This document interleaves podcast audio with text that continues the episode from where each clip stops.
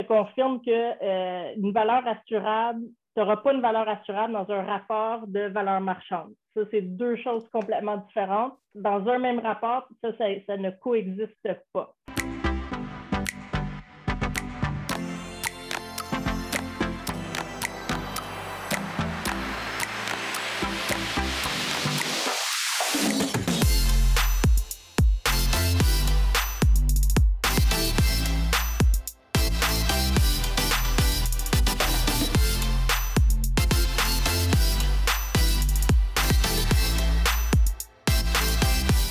On va commencer la séance. Euh, je souhaite la bienvenue officiellement.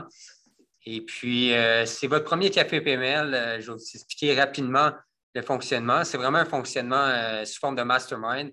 Donc, ce n'est pas une présentation. On veut vraiment interagir aussi si vous avez des. Si vous êtes en transaction présentement, si vous êtes en recherche d'acquisition, peu importe le type d'actif, que ce soit du plex, du multilogement, du commercial, du terrain, si vous êtes développeur aussi, vous développez des projets, euh, vous avez tout commentaire, toute question, est la bienvenue. Il y a un bouton réaction en bas, donc vous pouvez cliquer dessus, euh, lever votre main aussi, euh, puis juste interagir, que ce soit avec moi, avec Sandra. Donc, juste prendre compte que la séance doit être enregistrée pour qu'on puisse la rediffuser sur les plateformes de PMML. Donc, la capsule va être disponible d'ici le prochain mois, deux mois dépendamment du calendrier de publication. Donc, euh, si vous êtes en transaction, peut-être juste taire euh, l'adresse de l'immeuble ou le nom de votre acheteur, de votre vendeur, c'est par respect. Mais sinon, euh, c'est vraiment un format mastermind. Mettez-vous dans un, dans un mode comme si on était au restaurant, aussi autour d'une table avec quoi, 29 passionnés d'immobilier aussi, puis qu'on jasait d'immobilier, on jasait d'évaluation agréée. même chose, c'est comme si on était dans un chalet. Fait que, effectivement, on est en mode virtuel, mais euh, on est vraiment là pour interagir. Donc, euh, ce soir, on va parler d'évaluation agréée. Aussi, on va parler de techniques d'évaluation. Euh, j'ai la chance d'être accompagné de Sandra Carbone, qui est évaluateur agréé au sein de Valex, qui est une, nouvelle division de PMML, qui est une division d'évaluation agréée 100% axée sur l'évaluation complètement indépendante de la division de courtage, que ce soit le courtage immobilier, courtage hypothécaire.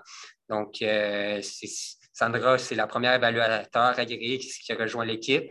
Et puis, euh, elle a une très, très belle expérience de terrain aussi. Puis, elle a su développer vraiment une très belle clientèle euh, au cours des derniers mois. Donc, euh, toutes les questions sont les bienvenues. On parle de techniques d'évaluation, mais les sujets, ça peut être aussi varié. Là. à quel moment qu'on communique avec son évaluateur aussi. comment justement gérer ses immeubles pour qu'au moment du refinancement, au moment de la vente, on puisse maximiser c'est toutes les méthodes d'évaluation qui apparaissent au rapport d'évaluation. Fait que c'est les, questions et les commentaires, ça peut être vraiment large aussi. Donc, euh, je vais laisser Sandra s'introduire, puis euh, par la suite, euh, on peut entamer avec la discussion. Oui, ben c'est ça. Bonjour. Merci, merci d'être là. comme mon collègue Gabriel l'a mentionné, là, ce soir, je suis, je suis là dans un esprit de, comme assis à la table avec des amis à discuter d'évaluation. Euh, c'est sûr qu'au euh, début, là, je, vais vous parler un petit peu, je vais introduire des sujets, peut-être euh, présenter quelques, quelques idées, des choses comme ça. Puis je vous invite, dans le fond, là, à, me poser des questions, peut-être voir, essayer de comprendre justement, peut-être vous avez déjà eu des rapports d'évaluation, que vous n'avez pas trop compris exactement qu'est-ce que c'est, que, des, éléments que vous n'aviez pas compris. Euh, c'est ça. On, va parler d'évaluation. Est-ce qu'il y en a plusieurs ici qui ont, déjà euh, qui font faire des évaluations régulièrement ou euh, on a des, des, personnes que ce serait nouveau pour eux, des nouveaux investisseurs ou merci Félix. Alors, c'est ça, on va parler, euh, si vous êtes prêts, on va commencer tout de suite à parler des différentes méthodes. je vais commencer à parler, puis je vous invite là, à euh, interrompre et poser des questions euh, quand bon vous semble. donc, les, méthodes d'évaluation, habituellement, quand on fait faire une méthode d'évaluation, il, y a trois méthodes reconnues par l'ordre des évaluateurs. Mais dans chaque méthode, il y a, plusieurs techniques d'évaluation qui, sont dans chaque méthode mais il y a seulement trois méthodes qui sont reconnues par l'ordre des évaluateurs. Alors, euh, on, parle bien sûr, la, plus connue, c'est la comparaison. C'est ce que euh, les gens connaissent le plus. Donc, euh, cette méthode-là consiste à trouver des, comparables, donc des, des, immeubles qui, qui ressemblent. puis, c'est un peu, c'est pour ça aussi, je voulais en parler ce soir parce qu'il y a différentes, selon le type de produit, la comparaison peut être un peu différente. Euh, donc, si on parle de, euh, on va dire la, la, ligne, là, ça serait le 5 logements. Donc, euh, puis le 5 logements, c'est débattable. Il y en a qui vont faire des méthodes différentes dessus, là, mais admettons qu'on dit 5 logements en descendant, donc duplex, triplex, quadruplex la, méthode de comparaison va être plutôt sur le physique. donc, euh, on regarde moins le, revenu à cette étape-ci pour ce type de produit-là. C'est sûr que l'évaluateur devrait en prendre en considération euh, parce que le revenu, dans le fond, euh, les, loyers, je vais donner un exemple, ça a un impact dans le sens que si les loyers sont élevés par rapport au reste du marché, c'est que là, on va s'attendre à ce que ce soit un immeuble euh, d'apparence, euh, avec un âge apparent plus jeune euh, ou avec, c'est comme, pas standard, mais plus. C'est dans cette avenue-là qu'on va comme considérer le loyer, mais on ne va pas faire l'analyse vraiment du loyer, puis des dépenses, des choses comme ça. Fait quand on parle, mettons, un immeuble de cinq logements et moins, on se retrouve plus sur l'aspect physique. Donc, l'aspect physique, on est sur la superficie. Euh, on est bien sûr l'âge apparent. Je dirais que il y, a beaucoup d'autres facteurs, mais je dirais que principalement, là, ce qui va impacter la valeur pour ce genre de choses-là, ça va être la localisation, la superficie. Donc, c'est vraiment physique. Euh, la, la raison pour laquelle on ne va pas euh, du côté euh, des revenus, la méthode de revenus, l'évaluateur va appeler ça méthode de revenus. le banquier va appeler ça, ça m'échappe, l'économique, la valeur économique. donc, le, puis ça, Sandra, j'aimerais ça qu'on rentre en profondeur aussi sur l'ange apparent. C'est mm-hmm. intéressant ce que tu dis, euh, parce que souvent, puis je suis pas mal convaincu, je reconnais des visages aussi, je suis pas mal convaincu qu'il y a des investisseurs qui ont exemple des quadruplex ou des cinqplex, puis mm-hmm. c'est carrément destiné à, un produit d'investissement là aussi. C'est pas leur premier actif immobilier qui ont acheté, puis éventuellement, c'est de faire le saut dans le multi, puis de se constituer un parc. Mais je veux dire, fait que c'est important parce que c'est contrairement à ce qu'on entend par rapport à l'optimisation dans le commercial ou dans les immeubles de type multirésidentiel. Mais si vous, en tant qu'évaluateur aguerri, vous regardez vraiment l'âge apparent, peux-tu donner des exemples, que ce soit des composants ou des, des trucs, euh, exemple, un, un, investisseur ou un optimisateur de petits plex ou d'immeubles, exemple, de cinq logements, pourrait faire pour apporter une plus-value directe sur son immeuble sans nécessairement avoir à augmenter les, revenus.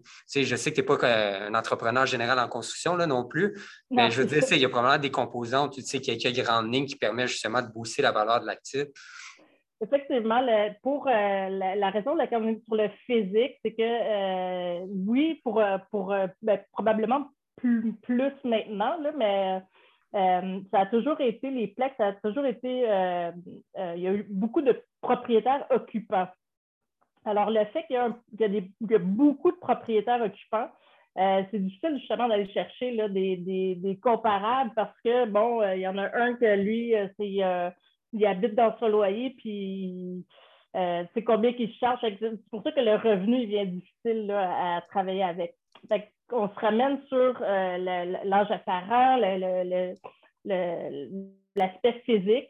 Euh, quand on regarde la technique, en fait, la vraie technique euh, d'âge apparent, on serait supposé, par exemple, de dire, bon, l'immeuble a été construit en 1920, et puis là, je donne un exemple, en 1940, il y a la cuisine qui avait été refaite, les cuisines avaient été refaites. En 1960, ils ont refait des salles de bain, puis euh, comme ça, rajeunir l'immeuble à travers le temps en comptabilisant toutes les rénovations.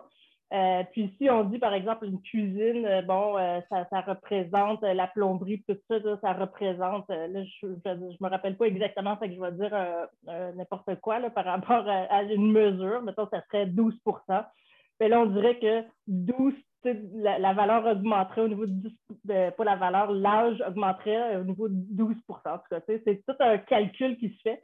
Sauf que la réalité, c'est qu'on n'a pas vraiment, c'est assez rare qu'on aurait ce genre d'historique-là de la propriété, toutes les rénovations qui ont été faites à travers le temps. Donc là, on se rabat sur l'âge apparent. Donc l'âge apparent, euh, c'est sûr qu'on euh, on, est dans on est plus dans le, le domaine de ben, je, je, vais dire impression. Là, je, je, dirais que euh, mettre une couche de peinture, c'est peut-être pas suffisant pour vraiment rajeunir une propriété.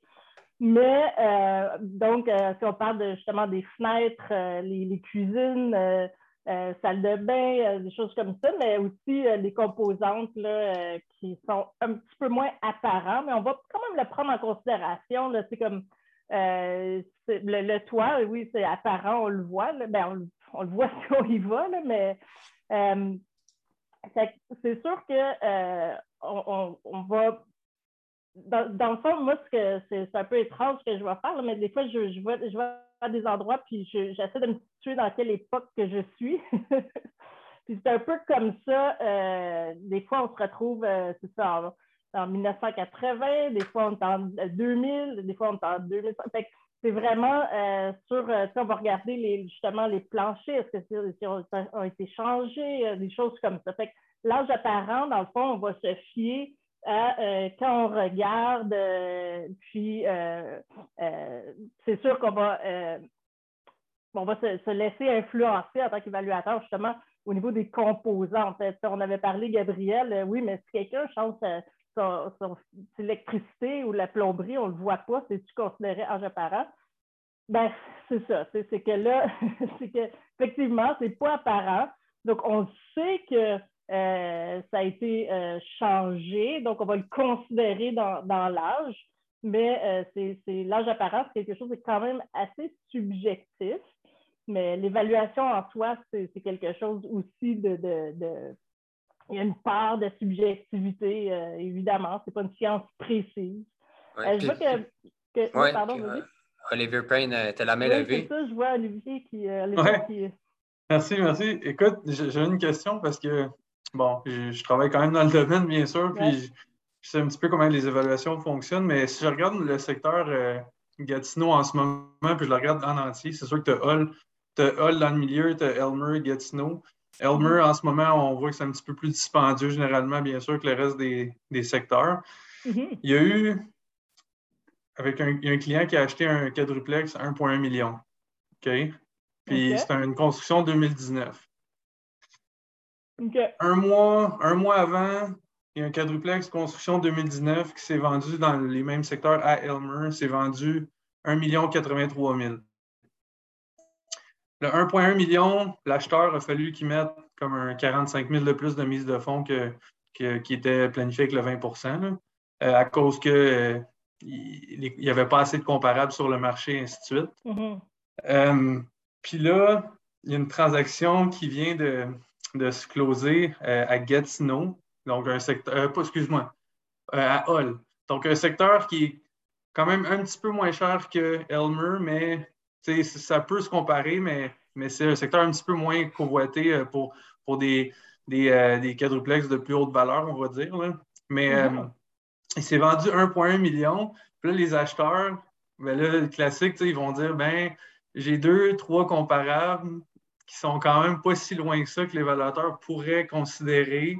Mm-hmm. C'est un immeuble, puis ça, ce quadruplex-là, c'est un immeuble qui était construit 1960-1970, mais qui a été entièrement rénové. L'année euh, autour de 1960, mais entièrement rénovée. À quel niveau, je ne sais mhm. pas exactement. la plomberie, électricité, ça, je ne suis pas sûr. Mhm. Mais cuisine, salle de bain, euh, plancher, tout le kit, ça, c'est tout refait au complet. À quel point, comme les, les, acheteurs, c'est des gens d'expérience, mais les autres sont sûrs de leur shot puis que ça va passer avec l'évaluation à, cause qu'il y a les comparables là. Mhm. Comment, tu sais, j'essaie juste de Ben, ben, en fait, parce que tu m'as parlé de deux secteurs euh, différents. Euh, c'est sûr que un comparable, le, meilleur comparable, c'est euh, ça va être celui qui aura le moins d'ajustements possible. Donc, le moins qu'il y a d'ajustements, le meilleur le comparable. toutefois, quand on manque de, justement de ventes comparables, effectivement, on peut aller dans un autre secteur puis là, faire des, des, des rajustements. Là. Euh, mais c'est sûr qu'on essaie d'éviter, mais effectivement, là, quand il n'y a pas une, multitude là, de, de, transactions qui nous permettent là, de, de, venir appuyer la valeur, euh, ça, on, on, va, on élargit un petit peu. Là, sais, dans le fond, si tu as. Dans le, puis, si je peux juste simplifier ma question, comme si tu as, deux, on va dire trois immeubles, parce que je sais que trois comparables, normalement, c'est ce que vous recherchez, c'est au moins trois comparables. Mais ouais si on a une construction neuve 2019, puis on a un 1970, mais entièrement rénové, euh, je, sais juste, est-ce que c'est possible que ça. Dans le même secteur. Dans le même secteur. Ouais, aussi, on va mettons, on un scénario fixé. On, parle pour jaser. Aussi, c'est intéressant comme question. Aussi, si on a un immeuble anciennement rénové, existant, c'est fait par des professionnels bien rénovés, pas juste euh, retaper mhm. à gauche, par droite, puis euh, maquillage cosmétique. Aussi, l'évaluateur, comment mm-hmm. tu vas regarder ces deux produits-là? Est-ce que c'est comparable ou au contraire, on parle de deux produits complètement ben, différents? Ça, c'est une excellente question. c'est une excellente question. Dans le meilleur des mondes, on ne comparerait pas ça. Euh, mais moi, des fois, justement, j'en ai fait dernièrement, où que dans, on, a de la misère à avoir un, comparable tout, tout, neuf, là, comme des nouvelles constructions euh, à Montréal, par exemple, il n'y en pleut pas. Euh, il y en a, il y en a mais euh, c'est pas ce que le plus commun. Euh, effectivement, ça, arrive qu'on aille vers euh, des, comme quelque chose de hyper rénové, là, comme une rénovation majeure. Là, on voit des rénovations, des fois, il n'y a, plus de plancher, il n'y a plus rien, il n'y a plus de plafond, c'est juste une coquille, puis il y en a même qui creusent le sous-sol, ainsi de suite. Fait qu'à un moment donné, oui, il y a des rénovations qui sont comme oui, l'année de construction, on disait tantôt 1920 ou 1960, sauf qu'il a tellement été, euh, strippé puis euh, comme rénové qu'on euh, pourrait le comparer, mais la, meilleure façon de, voir, c'est de se trouver comme, comme client, là, à qui s'adresse ce, produit-là. Est-ce que est-ce qu'il y a quelqu'un qui cherche du neuf? Euh, ou quelque chose quelqu'un qui voudrait habiter dans quelque chose de, nouveau, de récent, pourrait euh, aller vers euh, le même client, dire ben, celle-là, la construction 2022 me plaît. puis le même client pourrait dire ben, la construction, oui, c'est une construction 1960, sauf qu'elle est tellement belle, elle est toute rénovée, tout ça, parce que c'est ça, l'évaluation, c'est aussi avec le, le, désir des gens. Hein si, le, si, le, si on considère et on dit, bon, ben, un, un, un client ou qui pourrait être intéressé autant par euh, la nouvelle construction que le hyper rénové, on va appeler ça hyper rénové, là, euh, ça pourrait effectivement être, euh, être considéré comme un comparable parce que ça s'adresse à la même clientèle, ça, ça, veut aller chercher la même clientèle comme produit. Là. OK. Ça, c'est important de préciser. Ça, c'est vraiment c'est pour des immeubles de 5 logements et moins. Ou si on ne parle pas de tout ce qui est multirésidentiel, on va y revenir un petit peu plus tard. mais c'est vraiment c'est pour tout euh, le plex. Aussi parce que l'âge apparent, je pense que c'est dans le multirésidentiel, c'est considéré de manière différente. Euh, j'ai vu que François avait la main levée, François Tremblay, si je ne me trompe pas. Oui, bien, indirectement, c'est un petit peu répondu. Là. Ma question, euh, à proprement parler, c'est euh, comment es-tu capable de partir d'un plex comme régulier ou est-ce que toutes les plex se ressemblent? Mettons, on est d'une ligne de quatre toi, à côté chez nous, puis mm-hmm. euh, finalement, l'upgrader, ben, là, tu changes les balcons, tu mets un petit peu plus de fioriture, euh, tu mets, tu mets toutes, des petites affaires à un moment donné que, écoute, ça s'accumule. Es-tu capable de réussir à les rejoindre à la raquette plus haute des, sans, sans, nécessairement mettre tout le jus? Ça, fait une différence pour vous dans votre œil? Tu regardes deux plex un à côté de l'autre, tu dis, ah, lui, les balcons sont vraiment comme plus sharp. Fait que, je, vais, je, vais, je vais aller vers de quoi de plus haut. Ben, c'est exactement ça. C'est exactement ça, François. C'est qu'on on va regarder, euh, ben, en fait, euh, c'est, on va regarder, on va essayer de trouver justement des, des plex qui, comme toi, auraient fait le même exercice, qui auraient un, super bon entretien, euh, tu sais, comme effectivement, là, ça serait, ça, serait un peu fautif là, de dire qu'ils sont, sont, pareils, sont pareils, oui, mais ils ne sont pas dans le même état. C'est un peu de l'âge apparent. Des fois, si toi, tu, maintiens tout le temps, puis c'est clean, un super entretien, tout ça, ben, tu maintiens ta valeur, tu la protèges. Euh, tandis que l'autre qui fait rien puis qui laisse le temps, parce que la, la, la, seule chose qui prend de la valeur, c'est le terrain. La bâtisse, elle, est tout le temps en train de se déprécier. Quelqu'un qui fait rien puis qui laisse la, bâtisse se déprécier, ben, on s'en reparle dans, quelques années, 10-15 ans, puis vous n'aurez pas le même âge apparent. C'est un peu ça l'importance de l'âge apparent. Ça fait plaisir. Merci, François. Excellent. Puis si on passe au métier résidentiel, c'est complètement une autre classe d'actifs aussi, c'est même vocation résidentielle. Euh, c'est quoi qui est important pour un évaluateur agréé? il y a plusieurs propriétaires, plusieurs investisseurs aussi. C'est comment est-ce qu'on fait pour maximiser la valeur euh, d'un multilogement? Dans le rapport d'évaluation, indépendamment, c'est de l'optimisation qu'on fait. L'évaluateur, comment il va regarder cet actif-là?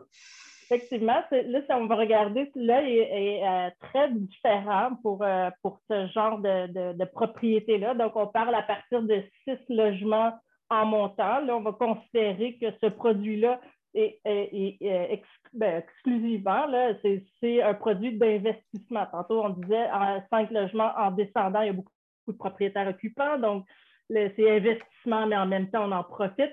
Tandis que euh, le, 6 logements montant, c'est vraiment de l'investissement. Fait que là, on le regarde plus sur un œil d'investissement. Donc, on va faire euh, la méthode de comparaison, bien sûr, mais on va aller euh, vraiment regarder les revenus, les dépenses. on va trouver des comparables. Oui, on essaie d'avoir de, des comparables qui se ressemblent physiquement. On va essayer de dire, bon, ben, il y, a, 15 logements, il y a 100 d'étages. Fait que là, on va essayer d'aller similaire à, quelque chose comme ça, mais si on pourrait choisir comparer un 10 unités à un 15, on peut faire ça euh, parce que c'est les produits d'investissement. Mais ce qu'on va regarder euh, le, le, plus, essayer de matcher, excusez-moi mon français, euh, on va essayer de rejoindre l'aspect physique, mais, mais c'est moins important que euh, le, ratio, en fait, la structure des revenus et des dépenses.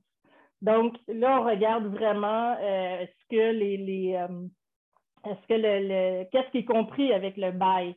fait que là, ce serait un peu malvenu. En fait, si j'ai deux comparables, puis le, chauffage, c'est les locataires qui le payent, puis là, j'en aurais un troisième, parce que c'est le propriétaire qui le paye, ben, c'est pas tout à fait le même ratio de dépenses, on n'est pas tout à fait dans le même produit. Euh, il n'y en a pas un qui est. Ben, dire, il en a pas un qui est meilleur que l'autre. Je dirais que c'est ce que les locataires euh, ils ont la charge, c'est eux qui absorbent les, augmentations de, des frais d'énergie. Mais c'est ça, on va essayer de vraiment regarder euh, le ratio revenu-dépenses. On va essayer de situer à peu près, si on parle d'un revenu de 60 000 par année, par exemple, je, ben, on va essayer de trouver d'autres euh, propriétés qui ont des revenus euh, similaires et des dépenses euh, similaires. toutefois, des fois, il y a des, propriétaires, par contre, qui, arrivent et ils vont présenter toutes sortes de, factures de, d'entretien, de, ben, d'entretien de paysagement, déneigement ben, c'est correct, là, mais c'est que l'idée, dans le fond, quand, on fait l'évaluation, on ne va pas nécessairement prendre en considération toutes ces, dépenses-là. La raison est que euh, on, essaie de mettre tout le monde sur le même euh, pied d'égalité. Donc, euh, si je pourrais inclure des frais de déneigement, par exemple, dans, l'étude, mais si je fais ça, il faudrait qu'on l'applique à tout le monde. Tout le monde a des, des frais de déneigement puis là, bon, c'est un peu plus euh, assez de bien l'estimer. Est-ce que lui il coûte plus cher de déneigement? Est-ce que lui coûte. Tu sais, c'est pas mm-hmm. tout à fait, euh, c'est pas tout à fait le, chemin qu'on va. Euh, donc, moi, dans ma pratique, je fais juste comme normaliser les dépenses que, que, le prêteur, dans le fond, va, vraiment regarder. parce que le reste, ça devient un peu de la gestion individuelle. Tu sais.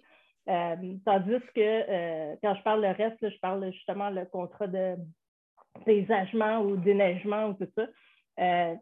Euh, c'est n'est pas une dépense que je vais regarder. Je vais plutôt regarder justement les dépenses comme euh, qui sont qui intéressent le prêteur, que c'est vraiment fixe. Là. On va parler de personne s'en sauve, là, les frais des ben, les, frais des, taxes, hein, les taxes, les, on va regarder ça, on va essayer de, de, de, se comparer. Tantôt, on parlait de choisir un secteur puis un autre, il ben, faut faire attention aussi. On n'a pas pas tous les villes le même taux de taxes non plus.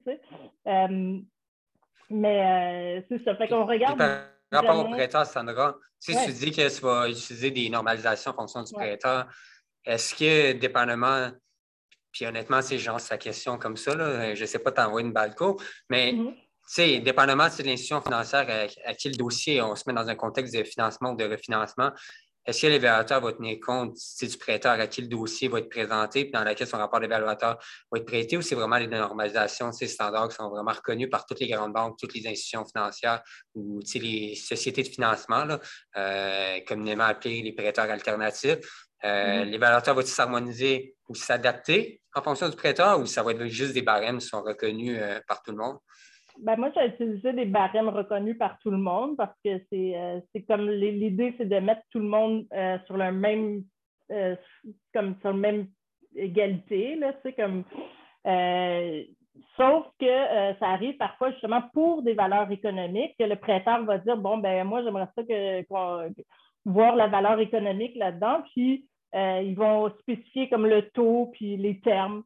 Là, on va considérer ça parce que sinon, l'évaluateur, si, la banque ne dit pas euh, le taux qui a été négocié, c'est 3,75, euh, puis c'est sur 25 ans, euh, ben, s'il ne dit pas, l'évaluateur va aller comme en général, c'est à peu près ça.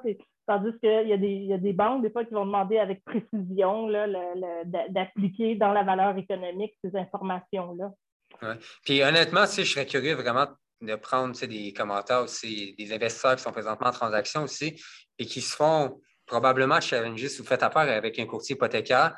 Parce que je sais que ça arrive par expérience, j'en ai vu plusieurs dossiers aussi, qui est le rapport d'évaluation en valeur économique qui sort par rapport au dossier de financement. Il y a des surprises aussi, il y a plusieurs facteurs qui expliquent ça. Mais mais ce n'est pas parce que justement, le courtier hypothécaire essaie vraiment d'aller chercher le, plus grand, euh, la plus grande valeur de financement que le rapport d'évaluation va suivre aussi. puis c'est important aussi de comprendre que les l'évaluateur, je crois, ont euh, une obligation d'indépendance. Aussi, il ne peut pas appuyer sur le crayon pour aller chercher la valeur qui fait l'affaire du courtier hypothécaire ou du, de son client. Euh, mais je serais vraiment curieux de savoir s'il y en a qui sont en transaction, vous avez des défis aussi euh, ça, ça, serait le fun d'en discuter. Oui, Olivier. Oui, bonsoir. Euh, moi, je suis en transaction actuellement. Euh, fait que là, on sait que ben, dès qu'on signe une promesse d'achat, on a besoin d'un rapport d'évaluation. Hein. Ça fait que c'est soit pour avoir la valeur marchande, en fait. Fait que là, on mm-hmm. connaît la méthode du coût, de comparaison et des revenus. Euh, donc, euh, puis là, dépendamment de après ça, ben, bon, après ça, ben, la prochaine étape, euh, disons, avant de passer chez le notaire aussi, c'est d'aller chercher des assurances. C'est que là, pour t'assurer, souvent, ben, l'assureur va savoir ben, c'est quoi ta, ta, valeur de reconstruction à neuf, en fait. Et puis, mm. c'est là, ben là, c'est là que souvent tu poses la question, comment explique ton bloc à neuf? Ben là, c'est là que, ouais, c'est ça.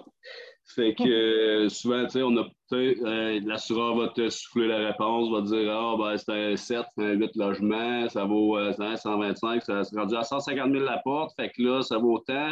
Il faut qu'on t'assure pour tant. Tu là, ben non, moi, un peu, là, ça va tu ne vas pas payer trop cher non plus, fait que tu essaies de voir un peu, mais c'est ça.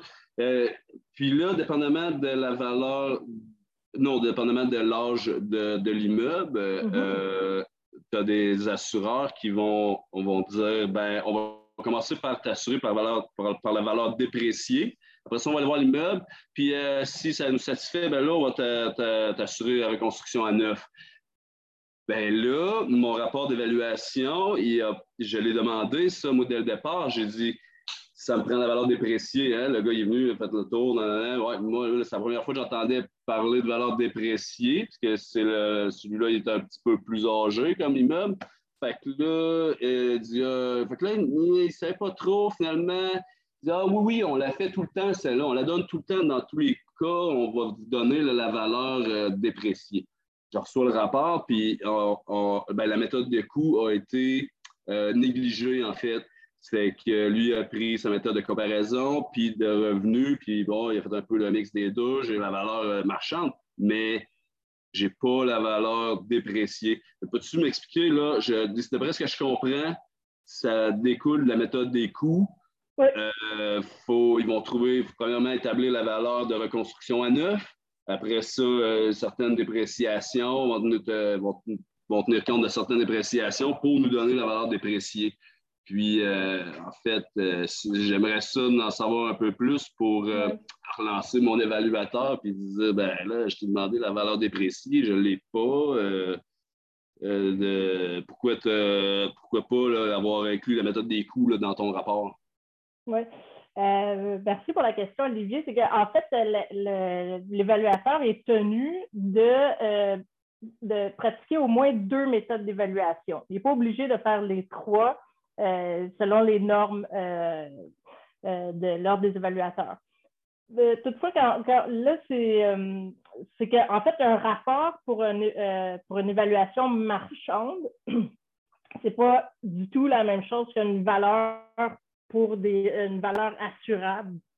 c'est deux choses complètement séparées. Même la méthode de coût qu'on a dans un rapport d'évaluation marchande, euh, ça sera pas les, tu prends le même immeuble, ça ne sera pas les mêmes données euh, que, que tu aurais euh, d'un rapport à l'autre. Ben, c'est ça, j'ai demandé dès le départ. C'était-tu bon de me donner la valeur dépréciée? En fait, j'ai besoin de ça pour m'assurer. Et puis, ça a pris du temps. ouais, c'est ouais, finalement, oui, oui, on, le fait tout le temps, ça, mais là, je ne l'ai pas. fait qu'en fait, quand tu me dis c'est ça que je me disais, c'est peut-être bien pas le même gars, là, qui c'est pas le même évaluateur euh, qui, qui, me donne cette valeur-là. Est-ce que c'est possible? Ou, ou, ils peuvent le faire de toute façon? Excuse-moi, je t'ai coupé, tu étais en train de me dire que. Euh, tu étais en train de me dire que dans le fond, c'est c'est pas, pas, le même, rapport.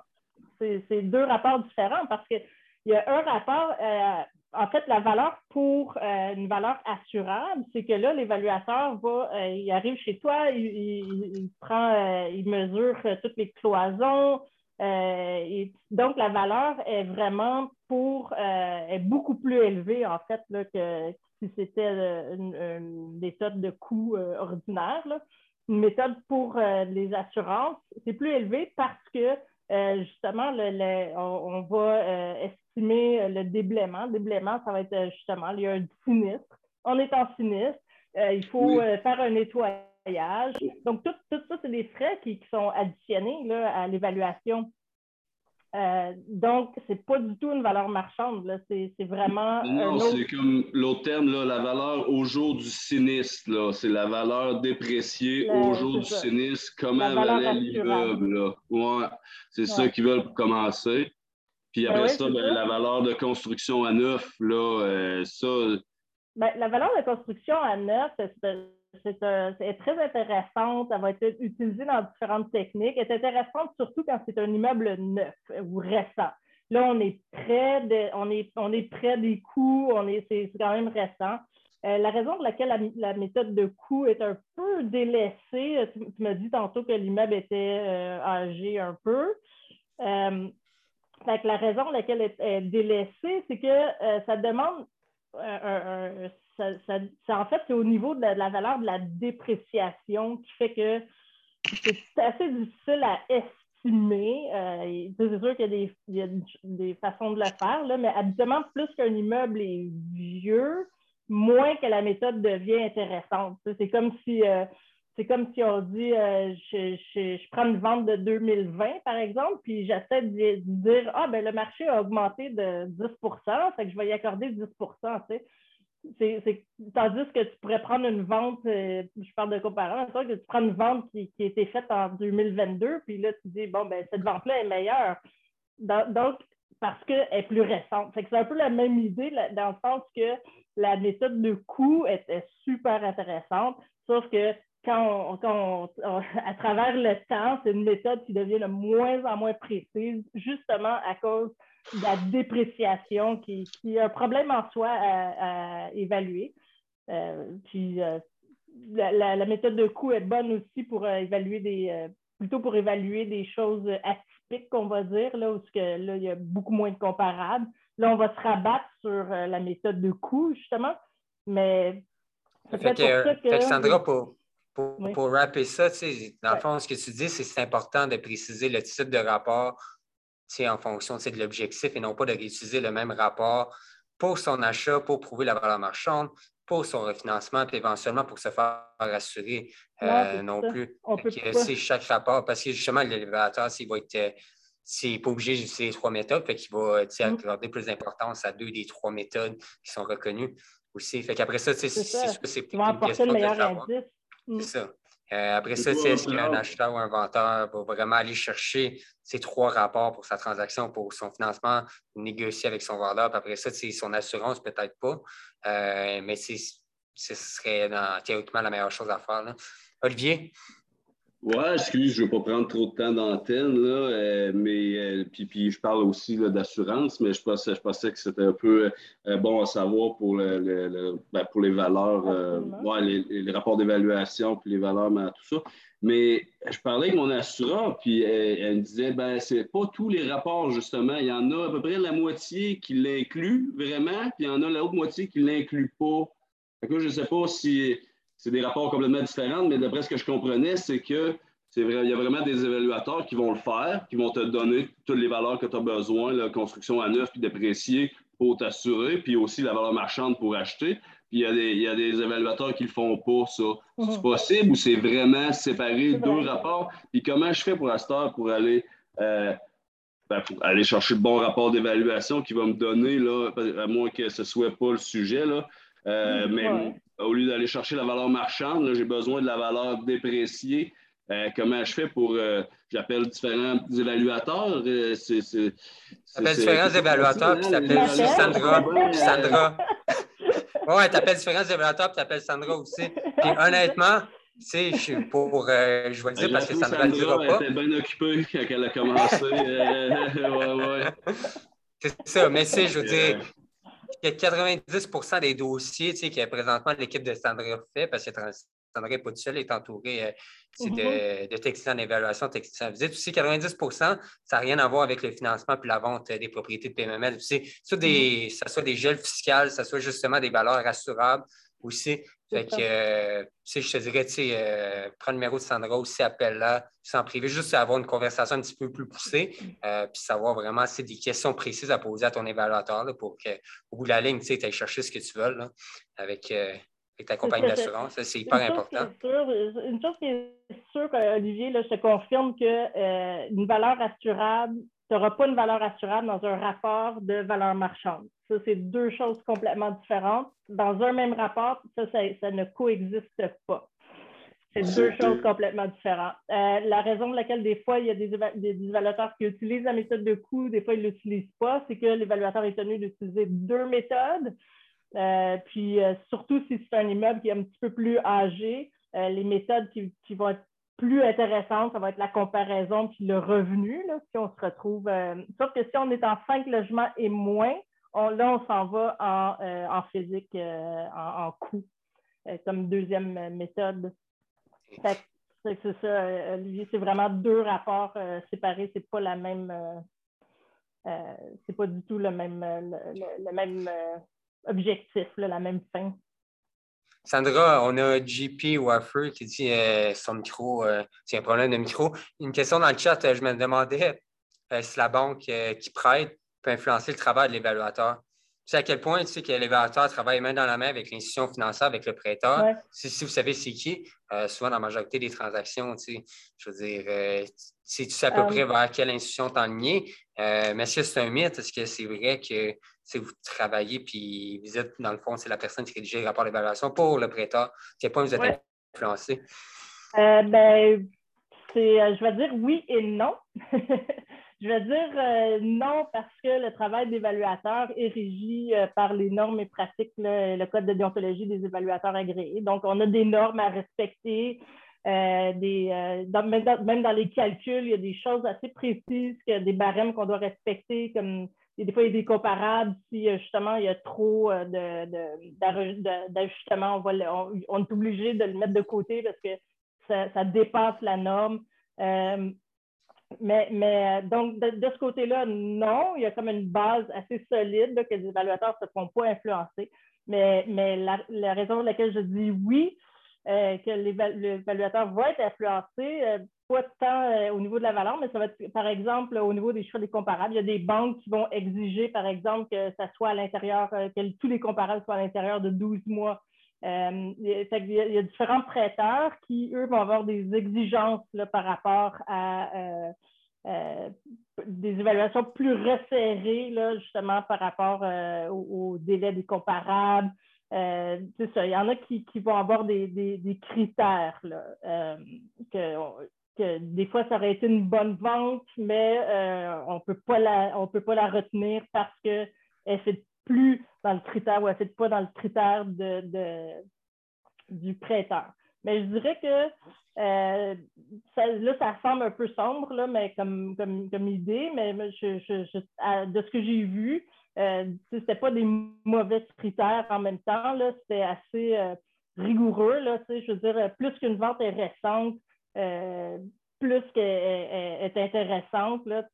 Qu'un prêteur dise non, nous, on exige que ça soit vraiment à l'intérieur des 12 derniers mois. Euh, personnellement, euh, je, trouve ça bien. Là. Effectivement, c'est, plus, euh, plus probant, on va dire. C'est une meilleure preuve que la vente de deux ans, surtout avec les deux dernières années qu'on a eues. Tu ne peux pas reculer très longtemps. Ah, définitivement. C'est, incroyable. Ouais. Aussi, puis on l'a vu aussi euh, du côté de l'équipe mobilière, c'était du courtage. Je veux dire, on faisait des. Euh, l'équipe euh, au bureau faisait justement des analyses comparatives de marché. puis qui, en pensant à la même rigueur, ce qu'on fait dans l'évaluation, c'est juste que c'est mm-hmm. rapport d'évaluation, il y a la signature officielle d'un évaluateur qui a son titre, qui est reconnu par l'ordre avec les examens aussi. Mais toutes les analyses comparatives de marché c'est que les coursiers PML font, euh, mm-hmm. c'est souvent c'est ça dans les deux dernières années. C'est la vente, euh, dépendamment des secteurs là aussi, il y avait des immeubles qui avaient été vendus il y a plus de six mois, puis comparable, c'était c'était déjà trop, trop ancien parce que le marché évoluait tellement vite. Euh, puis c'est la vélocité transactionnelle, c'est le nombre de transactions faisant en sorte que euh, ben, les immeubles s'appréciaient naturellement euh, mhm. aussi. Donc, euh, excellent. Hey, Sandra, il reste un petit, peu plus que 15 minutes. J'aimerais vraiment ça effleurer le sujet de la construction neuve. je sais qu'il y a beaucoup d'engouement là-dedans. Il y a plusieurs constructeurs, promoteurs qui connaissent des défis pendant, au cours des derniers mois avec la remontée des, les taux d'intérêt. Euh, mais j'aimerais ça qu'on parle un peu de terrain aussi, voir euh, à quel moment un investisseur qui veut se lancer dans l'œuvre, quelqu'un qui a plus d'expérience, à quel moment c'est bon d'appeler un évaluateur agréé pour demander un rapport d'évaluation, soit pour une valeur potentielle, euh, mm-hmm. pour voir aussi ce qui est possible de construire sur le terrain. Est-ce que le promoteur ou l'investisseur doit arriver avec son projet et dire voici à peu près vers quoi je m'enligne? Ou c'est l'inverse? Est-ce qu'il doit dire, OK, sors moi une étude de potentiel, de, voir mm-hmm. quel, type d'actif immobilier je peux lever euh, pour maximiser la valeur marchande, la valeur du site? Euh, comment tu vois ça? Comment c'est su par rapport au terrain? On va commencer par ça, parce qu'on va aller dans les siègements neufs. en fait, euh, c'est une, très bonne question. dans le fond, le, le terrain, quand on va dire, c'est qu'en fait, c'est l'usage le meilleur et le plus profitable. C'est un gros principe là, dans, l'évaluation, l'usage le meilleur et le plus profitable. Euh, puis ça, ça a plusieurs critères, cette, cette euh, définition-là. Il faut qu'elle soit euh, réalisable à court terme. il faut qu'on soit plus dans le monde du, du, du, probable que du faisable, là, dans le sens que techniquement, euh, n'importe où, on pourrait ériger là, une tour euh, en plein milieu. On a les moyens, dans le sens que ça existe. Là, on pourrait construire une grosse bâtisse en plein milieu d'un champ. On pourrait faire ça. Mais euh, mais on, se situe plus dans le, pour regarder l'usage le meilleur et le plus profitable, puisque l'évaluateur va chercher, je recherche. Il va regarder justement le zonage. Qu'est-ce que le zonage permet? Est-ce que donc, euh, il y a ça, il faut que ça soit euh, à court terme, que ce soit euh, réalisable, que ce soit légal. il faut que, faut que ça soit. on n'est pas tant dans la possibilité que dans la probabilité. Ce qui fait que quand on arrive, mettons, un, client arrive avec qu'est-ce que je peux faire avec mon terrain, ben, habituellement, les gens qui sont rendus là, ils ont déjà, déjà une bonne idée, là, sont, déjà assez créatifs de, de, s'être rendus là. Fait qu'ils ont déjà une bonne idée de ce qu'ils veulent, ce qu'ils pensent qu'ils pourraient euh, construire euh, sur, ce terrain-là. Ce, que, vient faire le travail de l'évaluateur, dans le fond, euh, dans, un contexte comme ça, pour aller identifier la valeur du terrain, en fait, c'est, l'évaluateur va regarder euh, vraiment tout ce qu'on peut. Euh, dans le fond, vous dites, euh, moi, je veux construire un, 15 logements sur ce terrain-là. Bien là, on va justement, on va, on va faire une évaluation de, regarder. Dans le fond, on va regarder tous les terrains où c'est construit des 15 logements pour savoir justement ton terrain, il vaut combien. Fait que ça, c'est une façon là, qu'on va aller le chercher. Mais habituellement, c'est ça, c'est pas l'évaluateur qui va vous dire, euh, ben, en fait, l'évaluateur pourrait vous dire, ben, selon le zonage, tu peux construire jusqu'à 18 logements, tu es sûr que tu veux faire un 15, tu peux faire un 18. l'évaluateur pourrait, euh, mais, je pense que euh, la plupart des gens seraient déjà informés de ça. c'est assez rare qu'on aurait quelqu'un qui ne savait pas qu'il pouvait faire comme le maximum. Euh, la différence, c'est ça, c'est que là, il va regarder le, potentiel euh, du terrain, il va aller trouver euh, des comparables, parce que le, terrain, ça se fait seulement sur la comparaison. et puis là, ben, l'évaluation suivante, l'évaluation logique ensuite, c'est justement de faire le potentiel. Donc, euh, tu dis, bon, mais moi, j'ai un terrain, j'aimerais ça euh, évaluer, là, si tu me dis euh, justement combien je peux l'acheter, il, y a, zonage pour faire un 15, je pense faire un 15. Fait que ça, on peut le faire. Mais une fois que, que, que, vous pouvez vraiment s'assurer que votre projet, là, il, peut lever, c'est de, justement faire une valeur potentielle. Fait que là, ce que l'évaluateur fait, c'est essayer de, ben, premièrement, il va essayer de trouver des, des constructions les plus récentes possibles. Euh, ça se peut que là, ça se peut que l'évaluateur sorte vraiment de la zone, euh, de la ville même, mais euh, s'il fait ça, il faudrait qu'il trouve des villes qui représentent à peu près le même profil économique, à peu près la même clientèle, ben, clientèle citoyen. Il faut que ça soit des villes qui se ressemblent. Fait que là, l'évaluateur va regarder, justement, il va, il va regarder les loyers, quel loyer, jusqu'à combien vous pouvez aller chercher là, au niveau des loyers pour euh, le type d'immeuble que vous voulez construire. Euh, mais, l'évaluateur, euh, dans ce, il va faire beaucoup de, de présomptions, là, si je peux dire, à, ce stade-ci, parce qu'on n'a pas, à moins qu'on ait les détails, là, mais habituellement, on n'a pas les détails à ce stade-là. Fait que c'est plus genre une construction standard ou une construction. Fait que ça, c'est bien de spécifier. Est-ce que c'est une construction standard ou planifier construire euh, un standard plus ou euh, fait que ça aussi, ça va changer dans la sélection des comparables. Euh, et puis Sandra, puis je pousse la note pour les loyers. Si je suis certain, si je reconnais des, des investisseurs présents dans la salle qui construisent du neuf, je suis certain, c'est le gros défi en ce moment, c'est trouver des comparables de le, le à l'extérieur des mhm. grands centres, dans la construction neuve aussi. Tu sais, que comment tu fais pour, pour justement aller chercher le maximum soit en supposant, soit en, accédant à des données. Je veux dire, c'est le, nombre de transactions dans le neuf, dans le multirésidentiel, dans le commercial aussi, il n'y en, a pas des, tonnes et des tonnes comme dans les autres, dans les, immeubles existants. Euh, c'est le gros défi présentement aussi. Il y a beaucoup d'incertitudes au niveau des loyers pour plusieurs raisons économiques.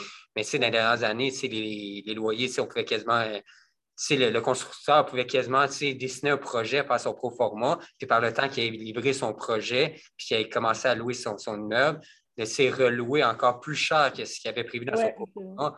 Mais là, présentement, je veux dire, avec tous les défis des coûts de construction qu'on vit, euh, je veux dire, il faut, faut, vraiment revérifier, contrevalider tous les chiffres des pro forma. Les l'évaluateur se positionne nous par rapport à ça. Faut vraiment aller chercher le maximum puis avoir les meilleures valeurs locatives possibles.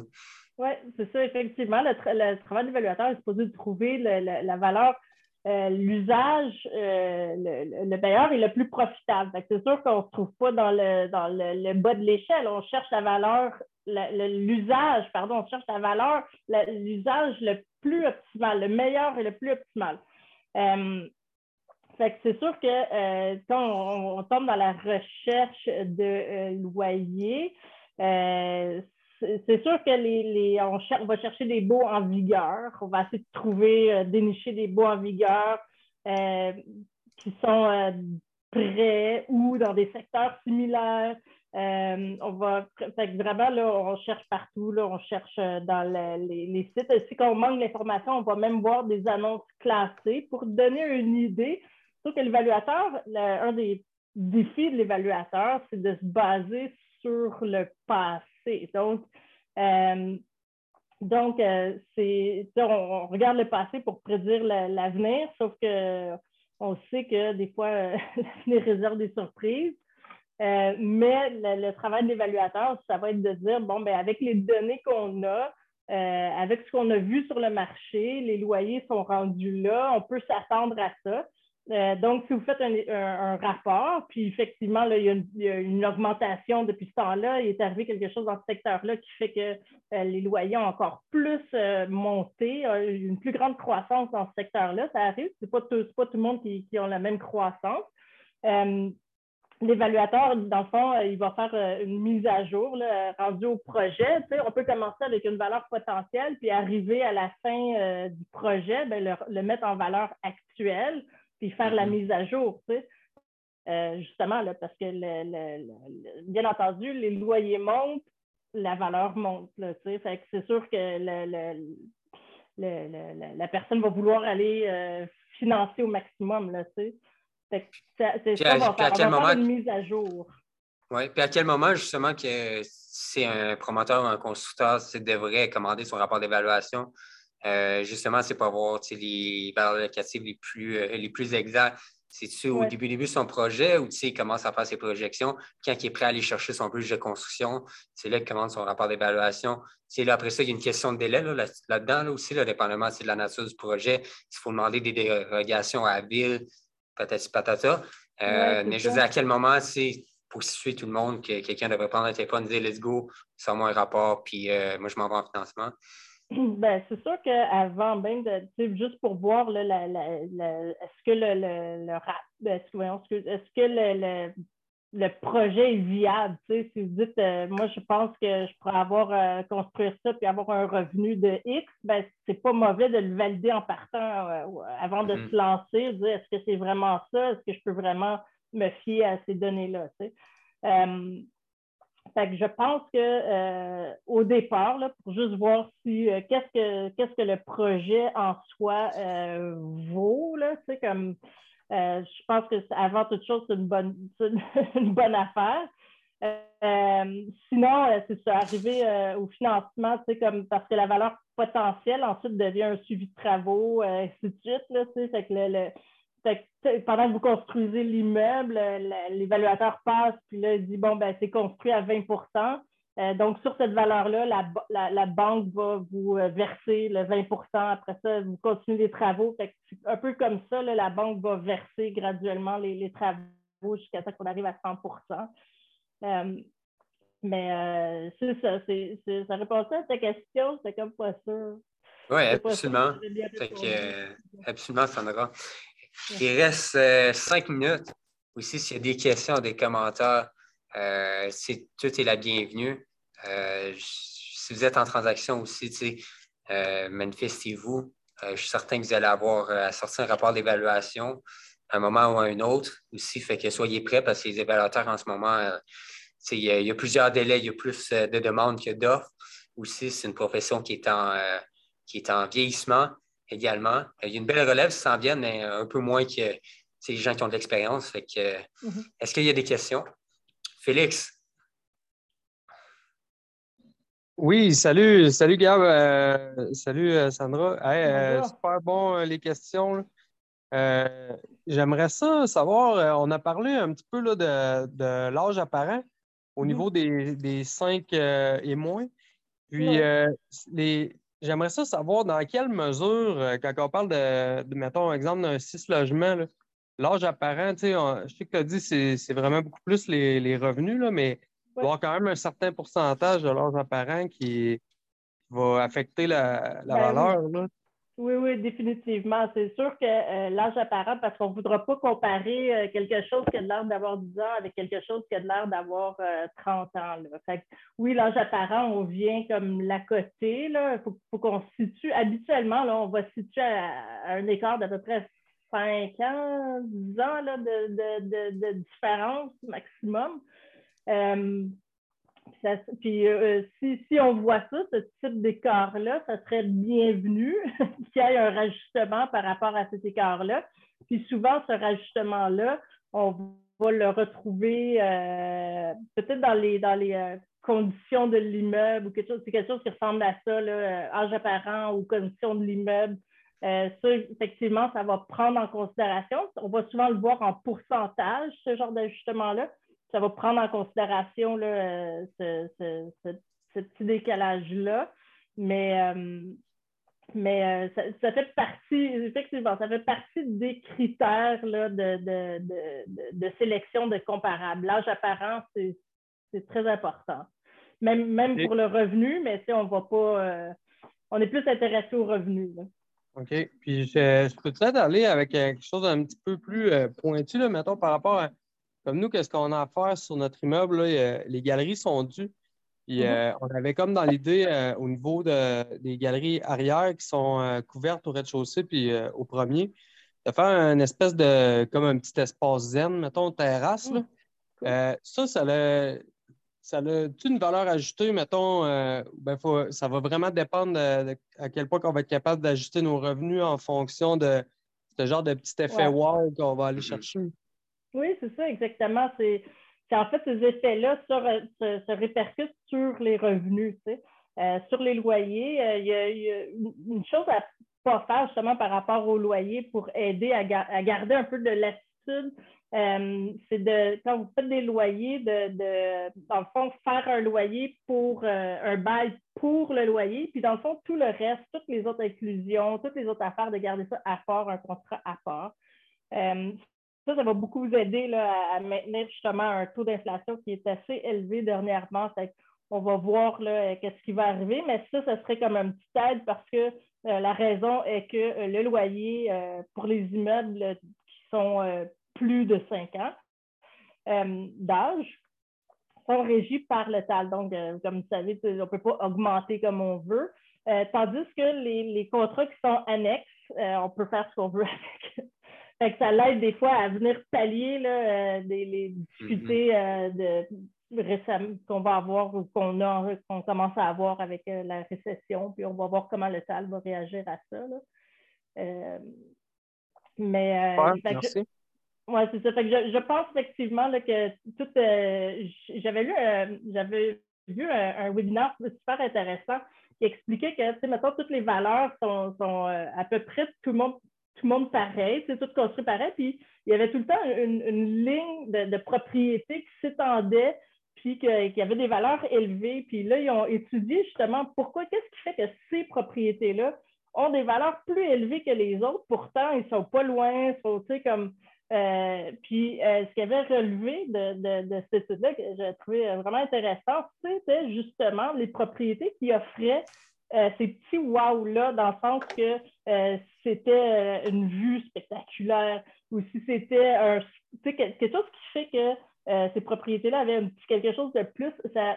Puis c'est difficile à quantifier. C'est euh, sauf que c'est là pareil, sais, les propriétés qui, qui, allaient chercher plus de valeur, c'était justement les propriétés qui, euh, qui avaient un, petit quelque chose de plus, là, il y avait eu un accent, comme tu disais, le, peut-être euh, le, coin zen, ça, ça, va aller chercher une clientèle qui va être prêt à payer un petit peu plus pour ça. tu sais, fait, fait que oui, toutes les choses qui ajoutent des, petites choses, c'est super, ça va chercher la clientèle mais en même temps, il faut, quand même euh, faire attention, dans le sens que de ne pas trop dépenser, hein, parce que une propriété, c'est comme un, éponge. Donc, c'est comme on met de l'eau dedans, elle absorbe, elle absorbe, on met des, petits plus, elle absorbe. Sauf qu'à un moment donné, dans, dans le secteur qui est, il va quand même avoir une limite.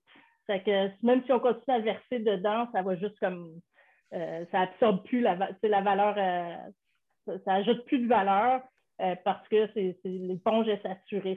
C'est de trouver ce, petit défi-là, ce qui rend nos vies si passionnantes, c'est de trouver l'équilibre entre aller chercher le petit plus puis garder, de, garder la, valeur optimale. Tu sais. Euh, il y a des secteurs qui ne sont pas capables de prendre des grosses valeurs. Excellent. Fait que euh, merci Félix, puis merci euh, à tous d'avoir été présents ce soir. On va respecter le temps de tout le monde, ça, on va respecter les 60 minutes. Donc, merci d'avoir été avec nous. la semaine prochaine, c'est le dernier qui a fait PML avant la, pause estivale.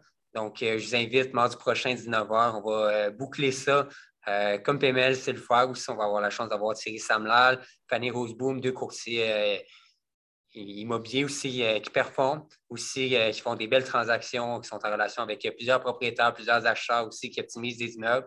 Donc, ça va être un sujet 100% par rapport à la valeur ajoutée sur les immeubles. On va parler d'optimisation, mais on va aller vraiment chercher les bons conseils. Là. pas juste des histoires d'augmentation de de revenus puis diminution de dépenses. Ça, va être vraiment des belles histoires à succès qui ont vécu ou qui ont vu dans certaines transactions. Donc, euh, merci d'avoir été présent. Merci surtout, Sandra, pour ta générosité ce soir. Euh, euh, je pense que c'est riche en contenu aussi, puis ça, ça démontre un peu toutes les connaissances et l'expérience que tu as. Dans les valeurs sanguines aussi, c'est sûr que tu as une équipe derrière toi, mais c'est l'expérience, ça n'a pas de prix. Là. Donc, mm. merci d'avoir été présent, puis je te souhaite une très belle fin de soirée.